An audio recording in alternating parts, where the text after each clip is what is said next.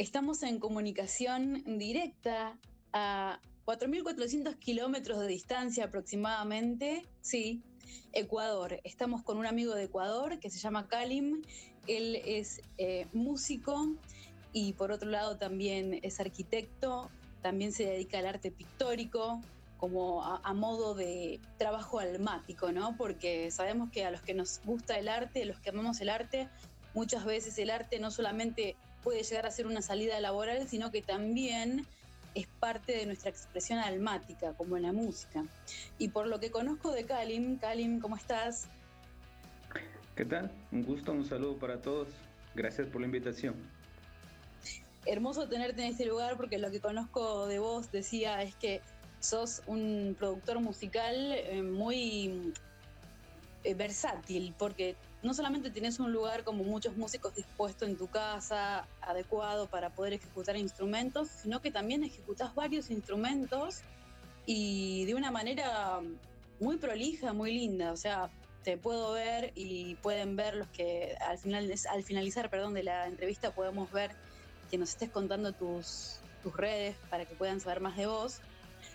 Te decía entonces que puedo ver que tenés instrumentos de cuerda, tenés batería y cantás también, haces covers y lo que me llamó la atención es que podés saltar de un estilo de hacer música de Adele a los Guns N' Roses, a de repente de Rammstein, Robbie Williams. Contame un poco cómo es que haces para elegir la canción, en qué te inspirás, qué es lo que ¿Qué es lo que te llama la atención de una canción para, replicarla a tu estilo, no?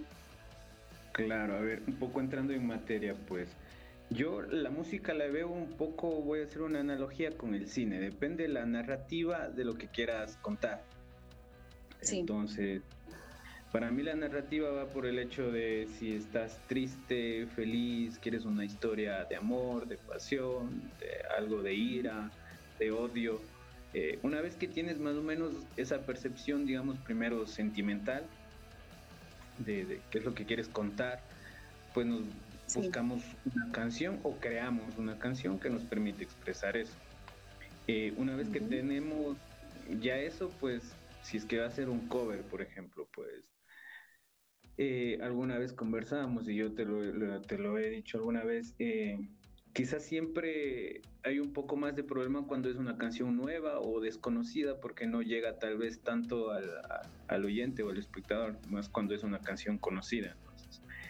El hecho de que sea una canción muy reconocida y que esté en la narrativa que tú quieres contar es un gran punto a tu favor. Ahora, si es que la replicas tal cual, pues para mí personalmente se pierde la autenticidad de la persona que la está contando.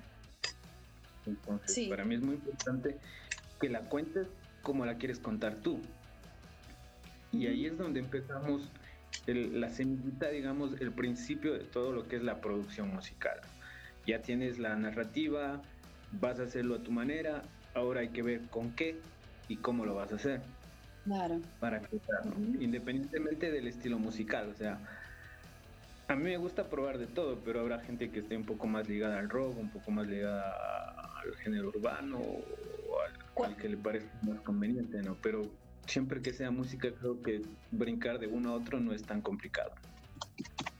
Cuando decís eh, con qué, tenés la canción y, pensás en hacerla con qué, ¿te estás refiriendo a eh, qué instrumento, por ejemplo, utilizar en esa canción? Eh, ¿Qué recurso vocal usar? iríamos a, los recursos, ¿no? Eh, supongamos, para mí el, cómo lo vas a contar tiene mucho que ver porque ah, hay veces en que necesitas una orquestación muy grande, muchos instrumentos, o hay veces en que necesites algo muy íntimo, muy pequeñito. Entonces, tal vez para, suponiendo el caso que citabas Adele, un piano y no necesitas más.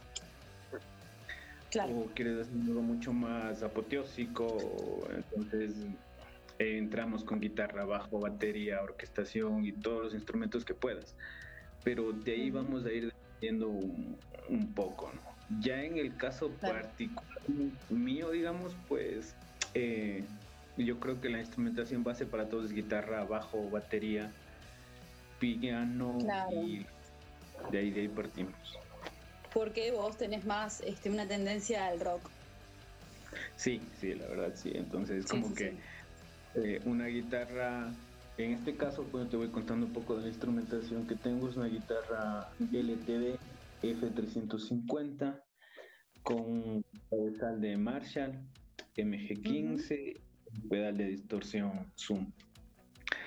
Eh, un consejo como productor a, cualquier persona que esté empezando o que quiera hacer algo, siempre los instrumentos muy, tener muy en cuenta que estén muy ecualizados antes de grabar. Así luego la Eso es súper importante, sí, sí, contanos, contanos. Ajá, porque supongamos que tú grabas eh, la, guitarra en este caso y tenemos como que está muy apagada, tenemos muchos bajos y poco brillo. Luego querer aumentar los brillos o volver a ecualizarla en el programa que sea que utilices, se va a ensuciar la pista porque levanta los brillos, pero solo los brillos que tú necesitas, levanta con, demasiadas cosas, ¿no? Entonces... Claro, sube todo, digamos que una vez que ya está grabado, subís y subís todo junto, no subís específicamente una parte de la ecualización. Ajá, se vuelve muy complejo, entonces Pequeño tip para todos, eh, revisar la ecualización de sus instrumentos que estén, hacer algunas pruebas. Eh, la producción básicamente es prueba-error y, experiencia.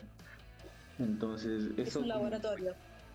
Ajá, es un laboratorio, es como un pequeño tip como para, para grabar eso. Eh, el proceso, digamos, íbamos como que ya tenemos la idea, vamos a la instrumentación, obtenemos una guitarra. hoy en día tenemos muchos instrumentos BST, podemos tener instrumentos digitales. Eh, yo creo que, a ver, los instrumentos que van por línea no tienen mucho problema, se puede programar teclados infinidad y los puedes ecualizar en tiempo real y panear y todo. Eh, siempre donde va a estar un poquito un problema es en los instrumentos que no van por línea, es decir, los que tenemos que grabar con micrófonos claro, los instrumentos acústicos, por ejemplo, un violín, un ukelele, una guitarra este, española. Una, una guitarra acústica no vas a encontrar un plugin que, que, reproduzca ese sonido, es sumamente complejo. Claro. sí, sí. Hasta acá la primera parte de la entrevista. Estén atentos porque hay mucho más.